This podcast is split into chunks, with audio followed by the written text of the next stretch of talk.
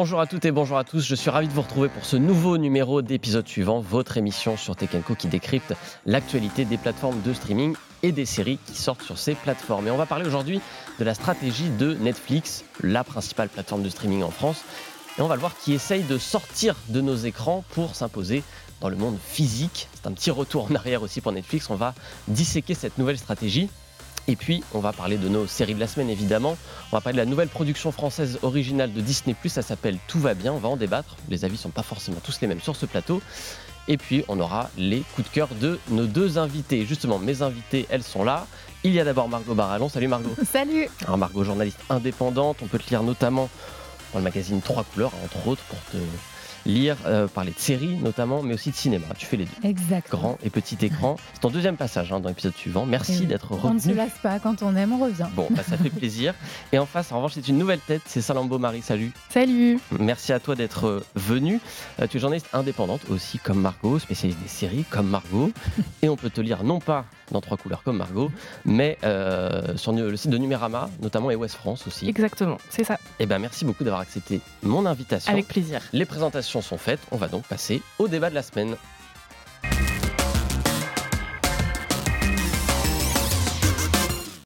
Et je le disais, on va donc s'intéresser à la stratégie de Netflix, le principal acteur du streaming euh, en France et dans le monde, hein, globalement depuis euh, plusieurs années.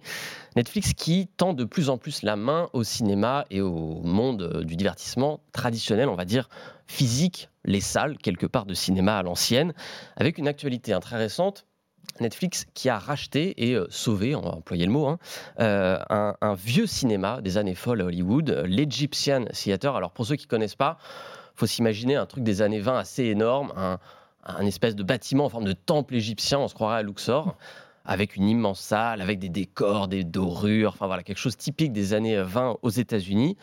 Et donc Netflix a mis la main à la poche, on parle d'une opération à 70 millions de dollars quand même, pour rénover entièrement ce, vieux cinéma qui tombait pas en ruine, mais pas loin en tout cas, qui servait plus à grand chose.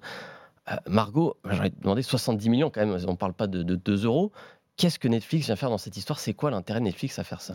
Bah, En fait, pour Netflix, c'est vraiment un deal euh, gagnant-gagnant, comme ils disent. Euh, c'est-à-dire qu'en fait, ce cinéma, euh, qui est effectivement assez culte, il, est, il a été très très abîmé par un tremblement de terre en 1994, et il était depuis la propriété de la Cinémathèque américaine, qui est une association à but non lucratif. Bref, ils n'ont pas beaucoup d'argent, donc ils ont essayé de rénover, mais ils n'avaient pas vraiment les fonds pour le faire entièrement. Donc en fait, ils ont fait un partenariat avec Netflix. Netflix a racheté le cinéma. Netflix a les 70 millions euh, de dollars à mettre sur la table pour euh, euh, redresser le cinéma. Et en échange, Netflix a obtenu en fait les créneaux de la semaine pour diffuser les films qui normalement sont diffusés sur sa plateforme. Donc ils ont commencé avec The Killer, le dernier film de David Fincher, la veille de la sortie sur la plateforme ça a été euh, diffusé dans ce cinéma. Et la Cinémathèque américaine garde les créneaux du week-end pour euh, diffuser euh, ses classiques, donc le cinéma du patrimoine. Donc en fait, c'est vraiment, en gros, un droit pour Netflix d'exploiter une vraie salle, ce qu'elle fait déjà aux États-Unis, mais en fait, ils louent à chaque fois mhm. des salles pour projeter leurs films. Là, ils ont leur salle et, et en échange, euh, il y a ce, côté très symbolique de euh, on met de l'argent dans un vrai cinéma. Oui, et puis pas n'importe quel cinéma non plus. On est sur un espèce de. Il y, a, un peu comme le Chinese Theater aussi à Hollywood. C'est un peu ces, cinémas très architecturaux, symbole d'une époque des années 20, le grand Hollywood, un peu débridé, etc. Exactement que Netflix représente pas du tout dans l'esprit des gens. il y a une sorte de euh, réparation un petit peu. Netflix, euh, qui est souvent accusé de mettre à mort le cinéma plus que de l'aider, là, euh, donne de l'argent au, vieil Hollywood, au Hollywood traditionnel. Est-ce que, Salambo, est-ce que c'est une main tendue finalement de Netflix quelque part? C'est un peu, ils montent pas de blanche. On sait qu'ils sont beaucoup critiqués par ce monde du cinéma. Une façon pour eux de se remettre dans le milieu c'est une main tendue, mais en même temps, effectivement, j'ai l'impression que c'est surtout une affaire de symbole. En fait, j'ai pas l'impression que ce soit, euh, c'est un coup marketing. En fait, c'est de la surface, tout ça, même si ça leur a coûté très cher. Mais euh, je pense que c'est très paradoxal en fait dans leur euh, dans leur stratégie globale, parce que finalement, ils avaient été très critiqués, notamment au Festival de Cannes. On se souvient de la projection d'Ogja en 2017, par exemple, qui avait été très critiquée parce que Netflix refusait de le sortir en France dans les salles. Et du coup, depuis, le Festival de Cannes a d'ailleurs ajusté son sa, politique pour que tous les films présentés en sélection officielle soient sortis en salle. donc c'est un peu paradoxal là maintenant de racheter, enfin de, participer à la restauration d'un cinéma, de vouloir y, diffuser leurs films, alors que dans d'autres conditions, ils sont un peu plus frileux. Donc j'ai l'impression que c'est un peu paradoxal. À la fois, c'est une main tendue et à la fois, euh, c'est un peu un, bizarre. Oui, d'autant que c'est vraiment la plateforme qui fait le moins d'efforts là-dessus. Euh, une plateforme comme Apple TV, euh, là, accepte, même en France, de sortir son Napoléon en salle et mm. tout ça. Mm. Netflix est extrêmement fermé là-dessus, donc il y a un vrai paradoxe. Après, peut-être qu'il y a aussi le contexte. On va rappeler qu'on sort à l'instant, là, euh, hier, d'une grève très tendue. Il y a d'abord eu les scénaristes, puis les acteurs. Là, ça y est, tout le monde s'est mis autour de la table pour signer des deals. Mais euh, ça a été quand même plus de six mois où euh, les acteurs et les scénaristes sont tirés à boulet rouge, notamment sur les plateformes de streaming et notamment sur Netflix, pour les droits d'auteur, pour les conditions de travail, pour le recours à l'intelligence artificielle. Netflix a aussi peut-être conscience que le rapport de force est peut-être plus tellement en leur faveur aujourd'hui. Peut-être c'est peut-être ça aussi de se dire ils sont obligés de sortir de leur bulle, de se dire on a tout révolutionné, mais bah, peut-être que maintenant il faut aussi reparler aux gens qui étaient là avant et qui seront peut-être là après Netflix d'ailleurs. Bah, je pense qu'il y a un double mouvement. Il y a ça. Netflix est obligé de sentir que le vent tourne et que hum, au-delà des plateformes de streaming, même les studios peuvent pas faire tout ce qu'ils veulent comme ils le veulent. Là, récemment, Warner a encore, parce que c'est la deuxième fois, annulé un film, annulé mm. la sortie d'un film qui était déjà tourné. Ce qui est assez atroce pour les gens qui, tous les gens, et il y en a beaucoup qui ont travaillé dessus. Résultat, on a un mouvement de réalisateurs qui disent Ok, nous, on avait des rendez-vous avec Warner, on les annule parce que vous pouvez pas nous traiter comme ça. Je pense que du côté des studios et des plateformes de streaming, on sent qu'on peut pas faire n'importe quoi. Mais je pense aussi et surtout que c'est un enjeu euh, financier pour Netflix qui s'aperçoit que voilà le, modèle économique des plateformes n'est pas trouvé. On ne peut, enfin d'ailleurs, ils ont commencé à perdre des abonnés euh, il y a un an là, c'est revenu, mais ils ont dû mettre en place tout un tas euh, de stratégies, euh, fin de partage de comptes, euh, hausse des abonnements pour essayer de retomber sur leurs pattes, mais ça reste très fragile. Et donc, ils savent finalement que le streaming, juste le streaming, rester dans le salon, dans la chambre des gens, ne rapporte pas tant d'argent que ça. Et je me permets de penser que c'est surtout ce volet qui pèse dans les décisions de Netflix. Oui, oui, bah c'est sûr que Netflix est une plateforme qui a besoin de gagner de l'argent. Alors certes, là, ils en ont perdu beaucoup, puisque 70 millions de dollars pour rénover cette salle de cinéma. C'est sûr que sur le papier, on se dit, bon, euh, quel est l'intérêt? Est-ce qu'il n'y a pas une salle moins chère à racheter, déjà toute rénovée ailleurs, peut-être plus grande? Parce qu'en plus, la salle de l'Egyptian Theater, elle est certes grande, on n'est pas sur un amphithéâtre à 2000 places non plus. Quoi. Donc euh, peut-être aussi que il y a un besoin de se raccrocher à cette industrie qui finalement, euh, comme je disais, était là avant Netflix, sera peut-être là après Netflix. On ne sait pas combien de temps va durer l'histoire des plateformes de streaming, mais ce qui est marrant aussi quelque part, c'est que Netflix sort de notre écran de plein de façons aujourd'hui. C'est-à-dire que ça, c'est une des façons, la plus récente, c'est aussi pour ça qu'on en parle, mais euh, il y a d'autres accroches que ça aujourd'hui. Netflix a besoin de ne plus vivre dans cette bulle. On parlait aussi notamment il n'y a pas longtemps des Netflix Houses. Euh, alors on ne sait pas encore trop à quoi ça va ressembler, mais c'est espèce de moitié boutique, moitié parc d'attractions consacré à l'univers des différentes séries euh, de Netflix. Est-ce que ça c'est quelque chose qui fait partie de cette même stratégie Netflix qui hors les murs quelque part? Oui, bah, je pense que en fait c'est un autre volet, c'est-à-dire qu'on a le volet cinéma traditionnel et là pour moi on a le volet un peu culture geek, pop culture, euh, aller chercher les gens euh, dans euh, les goodies, les, parcs d'attractions, leur faire vivre des expériences immersives. En qui a été la stratégie de Disney finalement. Hein. Exactement, qui a été la stratégie de Disney. Donc là de toute façon on, présente ça un peu comme des sortes de petits Disneyland en fait, hein, avec avec des endroits où manger, etc. Enfin vraiment ça a l'air très complet comme comme projet, mais effectivement c'est pas nouveau parce que Netflix a déjà fait des expériences immersives comme ça euh, aux États-Unis, notamment avec des balles euh, sur le thème de Bridgerton. Euh, en, France, à Paris, il y avait eu aussi des expériences autour de Stranger Things. Bon, on voit bien qu'ils essaient de tendre une main aussi vers le public, en fait. C'est-à-dire qu'il y a, y a cette idée de vouloir raccrocher aussi à la pop culture des gens et à l'affect des gens, en fait. Je pense, comme Disney le fait d'ailleurs très bien avec Disneyland, en fait. Et garder les gens aussi, parce mm. que Stranger Things, vous avez une saison euh, qui sort, bon bah après il faut attendre au moins un an pour avoir la suivante et en fait pour garder les gens et pour continuer de leur faire payer quelque chose, il faut leur proposer autre chose. Et ce qui est intéressant, c'est que cette stratégie-là, elle permet aussi à Netflix de toucher d'autres publics. Mm. Euh, Salambo parlait très bien de la, de la pop culture, de la culture geek et des balles Bridgerton. Euh, cette, cette culture geek, longtemps, elle a a été très masculine. Quand vous faites des balles sur le thème de la série Les Chroniques de Bridgerton, vous attirez plutôt un public féminin. Donc il y a aussi la volonté de, diversifier vraiment les, les, les publics, d'avoir toujours plus de monde. Et c'est aussi. Il y a des rentrées d'argent aussi, quelque part. cest que on parlait du modèle de Disney, c'est-à-dire que Disney a aussi compris que ce qui rapporte de l'argent, c'est pas vraiment les films. Mm. Les films, c'est plus un symbole, c'est des vitrines. Ce qui rapporte de l'argent, c'est si on fait venir les gens dans des parcs, qu'on leur fait acheter euh, la peluche à 25 euros, qu'on leur fait mm. acheter euh, le t-shirt Stranger Things mm. euh, à 35 euros derrière aussi. Et les gens, finalement, un truc, un truc, un truc, ils repartent à la fin de la journée, ils ont mis 200 euros dans, dans des goodies, quoi. Et ça, pour le coup, ça rapporte beaucoup plus qu'un abonnement mensuel d'une personne à Netflix, quoi. Exactement. Et puis ils savent bien aussi que c'est cette culture geek effectivement était très masculine, mais c'est aussi une culture qui a été très longtemps euh, invisibilisée, voire euh, dénigrée, voilà, auprès du grand public. Donc en fait, ils savent très bien aussi que c'est un public qui est justement friand de ça parce qu'ils ont envie d'être euh, crédibilisés, de, de voir leurs personnages préférés, de comme Disney effectivement. En fait, enfin c'est vraiment la même stratégie. Disney maintenant, on remet plus trop en cause. En fait, on, on se dit que c'est un peu pour les enfants, etc. Mais ils ont quand même assis un peu leur leur supériorité entre guillemets, notamment en achetant Marvel, etc. Euh, là, Netflix, c'est un peu la même, euh, la même démarche, en fait. Euh, c'est cette idée de, de parler aussi au cœur des geeks, un peu, et de, de parler à leur cœur qui a longtemps été, été mis sur le côté, en fait, voire un peu, oui, dénigré et, et, délaissé par, par le cinéma aussi traditionnel finalement des fois. Alors à la fois parler aux geeks, mais aussi parler aux cinéphiles, parce que Netflix marche un peu sur ces deux jambes-là maintenant.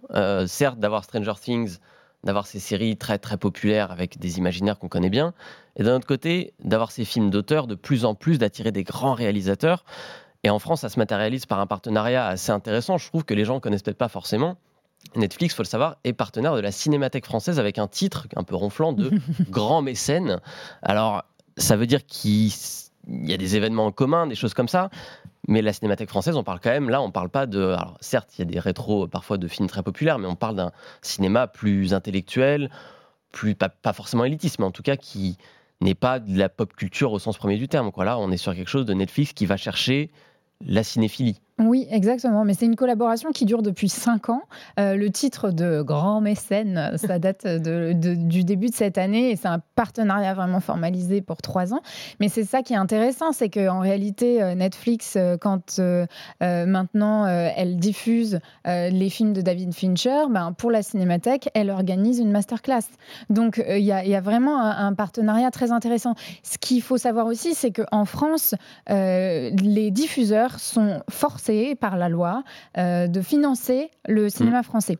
Donc, euh, traditionnellement, ce sont les chaînes de télévision. Quand les plateformes de streaming sont arrivées, c'était encore une zone de non-droit, un flou, elles ne, elle ne contribuaient pas. Et très vite, euh, dès 2020, il y a eu un décret européen qui mm-hmm. obligeait les plateformes à, le faire aussi. Donc, il s'est traduit dans la loi en France en 2021. Donc, les plateformes doivent investir. Ça peut être de l'investissement dans des films à venir, mais ça mm-hmm. peut aussi être de l'investissement dans, dans le cinéma de patrimoine. Et en fait, Netflix a pris les devants et son partenariat à la Cinémathèque lui permet aussi de contribuer au cinéma français via ce biais-là. Et c'est comme ça que, par exemple, elle, elle a mis beaucoup d'argent pour euh, restaurer un vieux film, euh, le Napoléon d'Abel Gans. Euh, qui est un immense projet, il hein, faut quand même. Alors ça, les gens ne connaissent pas forcément parce que c'est un truc qui se passe par ailleurs dans des lieux un peu, dans des caves, on va pas vous faire peur, mais c'est pas forcément en pleine lumière parce que sinon ça abîme les films. Napoléon d'Abel Gans, c'est un vieux film donc d'un cinéaste assez culte en France qui est un film qui dure, euh, comme les films de cette époque-là, des heures et des heures. Il y a des kilomètres et des kilomètres de pellicules. Il y a surtout une vingtaine de versions différentes du film. On n'a jamais eu le film tel que Abel Gans l'avait. Euh, on n'a jamais revu ce film-là. Voilà, on n'a jamais revu ce film-là, euh, qui a été fait en 1927. Mm. Et donc, ça fait quand même 14 ans désormais qu'on travaille dessus. C'est plus long que le premier Empire. Donc, euh, et, oui, et Netflix aurait mis, on ne sait pas exactement, mais euh, au moins 2 millions d'euros euh, dans, dans, la restauration de ce film-là. Donc on voit vraiment cette, cette volonté de, de je pense qu'il y a un côté se racheter une bonne conscience. oui, parce que là, on va pas se mentir, sur le Napoléon, il n'y a pas d'enjeu d'audience. C'est pas un film qui va cartonner sur, même si, même s'il le diffusait sur Netflix. J'aimerais, mais euh, ah, je suis pas sûr. Pas sûr qu'il soit numéro un dans le monde le jour de sa sortie. Mm. Quoi. On parle quand même d'un film. Voilà, on voit des images derrière nous. On parle d'un film dans les euh, années 20 avec une colorimétrie. Enfin, c'est des images recolorisées, mais donc c'est soit tout rouge, soit tout vert, soit tout bleu. C'est particulier. Ça dure 7 heures. euh, voilà, je suis pas sûr que le public de Netflix soit habitué à voir ce genre de film. Mais c'est intéressant ce que dit Margot, peut-être de se racheter une conscience de, de, de, dire bah voilà, certes, on fait parfois des trucs pas terribles pour le cinéma, mais regardez, on, votre vieux film là, euh, on va le refaire quoi. oui, je pense que c'est une façon aussi de montrer un peu euh, leur appartenance à la grande famille du cinéma. Euh, la fameuse. Voilà, il y, y, a un peu ce côté un peu pompeux, je pense. Et puis, je, alors bon, là peut-être je vais me faire l'avocate du diable, mais j'ose espérer aussi que peut-être ils s'inscrivent un peu dans finalement la volonté d'Abel Gance, parce qu'en fait, lui, il était déjà un peu visionnaire et il avait déjà un peu pensé son film pour être un peu découpé en fait. Mm. Et du coup, je me dis que peut-être Netflix sortira une version série de Napoléon euh, en sept épisodes mm. d'une heure, je ne sais pas. Ce serait un peu plus simple à regarder. Ce serait un peu plus simple à regarder parce que là, effectivement, on voit les images, euh, c'est un peu, c'est un peu ardu, je pense, de regarder cette heure euh, comme ça. On n'a plus vraiment l'habitude de regarder ce genre de film qui plus est sur cette longueur. En plus, voilà. Donc, je me dis aussi que pour Netflix, il y a peut-être cet intérêt aussi de, de, restaurer effectivement ce monument, mais aussi de l'adapter du coup au code que finalement Abel Gance avait un peu, a été, avait été un peu visionnaire sur sur cette partie-là. Et puis par rapport à la cinémathèque, il y a aussi cette idée de de s'inscrire matériellement en fait euh, avec euh, des objets, des costumes, des décors qui maintenant appartiennent à, la Cinémathèque française. Donc ça permet aussi de, pareil, d'inscrire Netflix en fait dans euh, dans cette famille au milieu de décors et de costumes de films très importants du patrimoine français. En fait, maintenant on a des films Netflix mm. et ça, ça, ça leur permet d'asseoir aussi leur autorité en fait. On mentionnera aussi qu'au passage, quand même, la Cinémathèque bénéficie aussi de ce partenariat. Notamment, on parlait de l'avant-première de The Killer à Hollywood. Il y a aussi une avant-première en France en présence de David Fincher mm-hmm. Au mois d'octobre, il me semble. Euh, donc quand même plus d'un mois avant la sortie du film, qui permet de le voir dans une salle, etc. Mm. Alors euh, voilà, c'est quand même assez intéressant là-dessus. Voilà, on pourra comparer, nous en tout cas, le Napoléon d'Abel Gance restauré par Netflix au Napoléon de Ridley Scott qui sort cette année, financé par Apple TV. Je crois que les plateformes de streaming n'ont qu'un héros, c'est Napoléon. Vu la France, tant mieux pour nous. Euh, on y voit plus clair, je pense, maintenant dans cette stratégie de Netflix qui essaie de sortir de nos écrans d'ordinateur et de télévision. Il y a du bon, du moins bon, comme d'habitude avec Netflix. On va continuer à, suivre ça. Et en attendant, eh ben, on va passer aux séries de la semaine.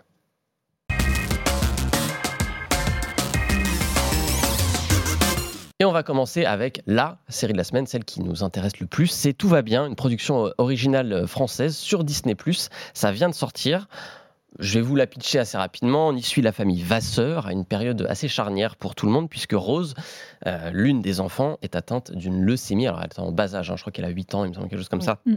Donc, on est quand même sur un drame euh, assez sérieux et ça va évidemment déstabiliser toute euh, la famille. C'est un peu un tableau, tout ça. Il y a les parents qui sont un peu au début dans le déni de la gravité de cette maladie. Il y a la tante qui, au contraire, elle se complaît un peu dans le malheur et voudrait que tout le monde se, morfonde pour euh, mesurer le poids de ce drame. Il y a euh, son oncle qui, lui, est un steward, un peu qui vit la vie euh, au jour le jour, mais qui est très, très à fleur de peau. Il y a sa grand-mère, qui est un peu la star de la famille, qui est gourou de la pensée positive, qui a écrit de multiples livres de développement personnel avec des titres tous plus clichés les uns que les autres, euh, qui va par exemple du coup se heurter, elle, à la réalité de ce que c'est que la vie quand c'est pas toujours euh, très positif. le tout interprété par un casting assez soigné, hein, de beaux noms, Virginie Efira, Sarah Giraudot, Nicole Garcia, Bernard Lecoq et j'en passe. Margot, Salambo, qu'est-ce que vous avez pensé de ce Tout va bien sur Disney ⁇ bah moi j'ai plutôt bien aimé. Euh, je trouve que c'est un. Alors euh, Disney Plus avait déjà euh, produit Ousekin, qui était leur premier mhm. drame français produit par la plateforme. Moi j'avais déjà trouvé ça formidable et je trouve que tout va bien s'inscrit un peu dans cette lignée aussi de vouloir faire des drames importants sur des sujets importants. par contre là où Ousekin est resté quand même dans le drame pur parce que le sujet aussi l'exigeait. Bon là le sujet pourrait aussi l'exiger pour tout va bien, mais finalement ils prennent un espèce de ton un peu tragique selon les épisodes, euh, qui ajoute en fait une légèreté finalement à ce, à ce drame qui est quand même qui touche quand même cette famille de façon assez brutale. Et puis les personnages, alors sont au début un peu insupportables. Je vais vous avouer que moi au début, je j'avais pas très envie de m'attacher à ces personnages pendant je suis assez d'accord avec ça. Notamment le personnage de la grand-mère, donc qui est joué par Nicole Garcia. Moi, j'avoue, je, voilà, j'avais pas très envie de, de la suivre. Euh, mais finalement, au fil des épisodes, moi, je trouve quand même qu'il y a un peu un attachement qui se crée à ces personnages, à leur failles, euh, à leur côté euh, très humain. Euh, moi, j'ai trouvé ça très bien interprété, à l'exception de quelques, quelques comédiens et comédiennes, mais globalement, Virginie Efira confirme que son tournant dramatique est, parfait. Sarah Giraudot confirme aussi que, que c'est une grande actrice de série, après Le Bureau des légendes. Donc, globalement, moi, j'ai trouvé ça une très belle proposition de Disney, finalement. Moi, j'avoue que j'ai regardé deux épisodes en me disant, mais alors, déjà, j'ai du mal à comprendre qui sont les gens, les uns par rapport aux autres. C'est une famille assez nombreuse, parce ah qu'on n'a pas cité, mais il y a aussi les conjoints des différentes personnes, plus les autres enfants, plus les amis, etc. Les, les, ex euh, mm. envahissants, enfin, il y, a beaucoup de monde. Et je me suis dit, mais en fait, je ne comprends pas où on va. Et, euh, et à un moment, c'est assez inexplicable, ça s'est complètement débloqué. Et là, je me suis dit, en fait, j'ai envie d'aller avec eux euh, jusqu'au bout. Et c'est ça que je trouve assez formidable dans cette série, c'est que, alors effectivement, il y a un drame au départ, mais moi, j'ai trouvé que c'était plus drôle, voire féroce. La scène d'ouverture est quand même assez extraordinaire. Je, ne vais rien en dire, mais elle est. Euh, moi, j'étais très perturbée en lançant l'épisode. Je me suis dit, Ok, je m'attendais pas voilà. à ça. Et en fait, il y a vraiment des, des, des, des, saillies à des moments euh, voilà, plus, plus féroces. Mm. Et moi, j'ai trouvé ça euh, très bien dosé et, euh, et j'ai fini par m'attacher en fait à cette famille. Mm-hmm. Je trouve par ailleurs, par ailleurs, que le point de vue est assez intéressant parce qu'on suit globalement plus le personnage de Claire, donc joué par Virginie oui, qui est la tante, qui est la tante de Rose. Voilà, et donc ni l'enfant malade, ni ses parents. Ce qui est plutôt euh, généralement ce qu'on attend euh, euh, dans ce genre d'histoire. Et là, j'ai trouvé que décaler un petit peu le point de vue était vraiment intéressant. Alors après, c'est sûr, c'est une série sur les, les névroses familiales. je sais pas, moi, ça, me parle. Ah, ça parle à peu près à tout le monde. Je pense qu'on a tous globalement quelqu'un qui ressemble à quelqu'un dans cette série, dans notre entourage que ce soit la personne un peu toujours grand, ronchon ou malheureuse, ou au contraire celle qui n'est jamais euh, non mais rien n'est grave, tout, tout, se passe mm. bien et, on gérera la vie comme on peut. En revanche, moi ce que j'ai trouvé intéressant peut-être dans la série, je suis un peu plus mitigé que vous deux. Hein. J'ai trouvé que il y avait pas mal de, de, points un peu négatifs pour moi, notamment je trouve que c'est une série qu'aurait pu produire TF1, moi, je trouve très honnêtement. Ah non. Oh je trouve ah que j'ai pas vu la patte de Disney Plus là-dessus, j'ai pas vu la patte d'une plateforme de streaming là-dessus. Mais t'as pas vu la patte d'une vraie scénariste derrière parce que vraiment. J'ai trouvé que c'était l'un des points positifs, qu'effectivement c'était peut-être mieux scénarisé. C'est mieux dialogué. Oui. Mais je trouve que malheureusement le jeu est parfois un peu refait tomber dans les travers des séries françaises, parfois de, de chaînes de télé. Mais ce qui m'a moi un peu marqué là-dessus, c'est que justement on n'élude pas le drame par contre. C'est que contrairement mm. aux séries de TF1 ou de France 2 qui ont toujours ce côté un peu euh, très euh, non mais tout va bien se finir, tout va bien se passer jusqu'à la fin on est quand même dans un drame qui pèse vraiment, mm. qui est montré de façon assez crue quand même. Enfin, on voit la leucémie, on voit le cancer qui ronge finalement euh, cet enfant, et c'est assez horrible quand même. On parle quand même d'une enfant de 8 ans. Mm. Euh, et j'ai trouvé ça assez fort d'assumer jusqu'au bout quasiment ce, point de vue assez euh, noir sur la maladie et le fait que bah, ça, pour les gens qui vivent ça autour de ça, et pas seulement la malade, c'est quelque chose d'assez impossible à gérer en fait. quoi. Moi, je pense c'est ça qui m'a plu. Moi, je pense que ça vient aussi justement du fait que ça a été donc euh, scénarisé par, euh, enfin scénarisé et créé par euh, Camille de Castelnau, mhm. qui a co-scénarisé Le Bureau des légendes, donc qui est quand même aussi une série, une grande série, voilà, parmi parmi les meilleures, je pense, séries françaises de ces dernières années. Qui retrouve d'ailleurs Eric Rochant. Exactement, Eric Rochant les, les, deux premiers épisodes. Les deux premiers épisodes. donc et, donc elle s'est inspirée en fait de faits réels. Alors c'est un peu flou, mais on comprend quand même que c'est des faits qu'elle a elle-même mhm. vécu. Euh, notamment, euh, je crois, je crois que justement, elle-même était touchée par euh, la maladie qui touchait sa nièce. Donc, le personnage de Claire, je pense, doit être un peu inspiré de, de, son, de, son de sa propre expérience. Et je pense que c'est cette écriture-là qui fait que, justement, on n'élude pas le drame, mais par contre, il y a vraiment des moments très drôles, justement, dans, dans, ce décalage, en fait, dans la façon dont les personnages vivent le, le, drame, chacun un peu à leur façon. Il y a, il y a du coup des, des confrontations, je pense notamment à, donc, au Qui est incarné par Alyosha Schneider, euh, qu'on avait vu dans Salade grecque, euh, qui euh, lui est un peu insouciant, un peu, il a un peu la belle vie, etc. Et donc à un moment donné, par exemple, il achète un, lapin à, la petite Rose, donc qui, a, la maladie, et donc Virginie Efira donc l'engueule un peu en lui disant mais ça va pas, t'es complètement dingue, elle est immunodéprimée, ça va pas du tout, enfin voilà. Et lui, il est juste innocent, voilà, il a juste acheté son petit lapin pour lui faire plaisir. Et, je trouve que ce genre de, de moment en fait finalement qui, qui amène de la comédie euh, allège vraiment l'ensemble, même si effectivement les thématiques sont quand même très graves et, ça pèse, hein, on va pas se mentir. Euh, Mais il y a notamment effectivement euh, un épisode très drôle qui se passe aux Antilles, oui. Guadeloupe de mémoire, qui prend beaucoup de recul parce que c'est le seul épisode qui ne se passe pas près de l'hôpital, près de l'hôpital, donc l'hôpital de Créteil, où tout est, pour le coup, c'est très centré là-dessus. On voit très peu d'autres endroits que l'hôpital ou les appartements des uns des autres. Et cet épisode qui d'un coup nous sort complètement et nous emmène dans des plages paradisiaques, on en oublierait presque, et c'est ça aussi l'enjeu de cet épisode, la maladie de cet enfant à l'autre bout du monde. Et là, pour le coup, j'ai trouvé qu'effectivement, c'était très très bien pensé. Et c'est là qu'on voit peut-être la patte aussi de l'écriture, qu'on ne mm. retrouvera pas peut-être dans mm. les séries de télé plus classiques. Mais, euh, mais voilà, bon, c'est quelque chose qu'on vous recommande quand même globalement. Tout va ah, bien. Moi, on va recommander ça aux gens qui nous écoutent et qui nous regardent. Vraiment, ouais. Il n'y a que toi, Clément, qui ne recommande pas. ouais, je vous fais l'avocat du diable. J'essaie d'animer cette émission pour qu'il y ait un peu de débat. Excusez-moi. On va enchaîner avec les coups de cœur de nos deux invités, puisqu'il n'y a pas que tout va bien euh, cette semaine. Et je vais commencer avec toi, Salambo, puisque tu voulais nous parler d'une série sur Apple TV. Ça s'appelle The After Party. La deuxième saison sorti. Oui, alors euh, donc The After Party, c'est une euh, série un peu euh, un peu bateau au départ. c'est une série policière, un peu un whodunit classique avec un meurtre à élucider, etc. Donc ça s'appelle The After Party parce que ça se passe toujours dans l'after d'une soirée. par exemple, dans la première saison, c'est une réunion d'anciens élèves du lycée. Dans la deuxième saison, c'est l'après-soirée d'un mariage, etc. Et donc on commence la série en se disant bon, c'est un énième euh, une, une, série policière, ça peut faire du bien, mais bon, sans plus. Et finalement, il y a un petit twist euh, que moi je trouve vraiment très intéressant, qui est que donc chaque euh, épisode raconte le, le meurtre d'un point de vue d'un témoin en particulier, et surtout chaque épisode est tourné selon un genre cinématographique différent, qui correspond à la personnalité du témoin en question. Donc par exemple, on a, on a des témoins qui sont un peu, un peu extravagants, un peu qui adorent chanter, donc cet épisode-là va être en, en mode comédie musicale. Il y en a un autre qui est un peu euh, le personnage un peu sombre, euh, un peu secret. Donc là, c'est un peu comédie d'action, genre Fast and Furious. Euh, donc chaque épisode comme ça prend le contre-pied de l'épisode d'avant. En fait, on passe du film noir des années 30 au film de Wes Anderson, en passant par Orgueil et préjugés, ouais, Fast and Furious, comme je le disais, la comédie musicale Hamilton. Enfin, vraiment, ça, ça mixe un peu tout ça. ce qui est expliqué en partie par le fait que la série soit créée par Chris Miller, qui est la moitié du duo qu'il forme avec Phil Lord, et notamment ils ont travaillé sur euh, des films comme La Grande Aventure Lego, Spider-Man Across the Spider-Verse, des choses comme ça qui sont justement très très référencées. Des gens qui ont beaucoup d'idées de cinéma. Exactement, qui ont beaucoup d'idées.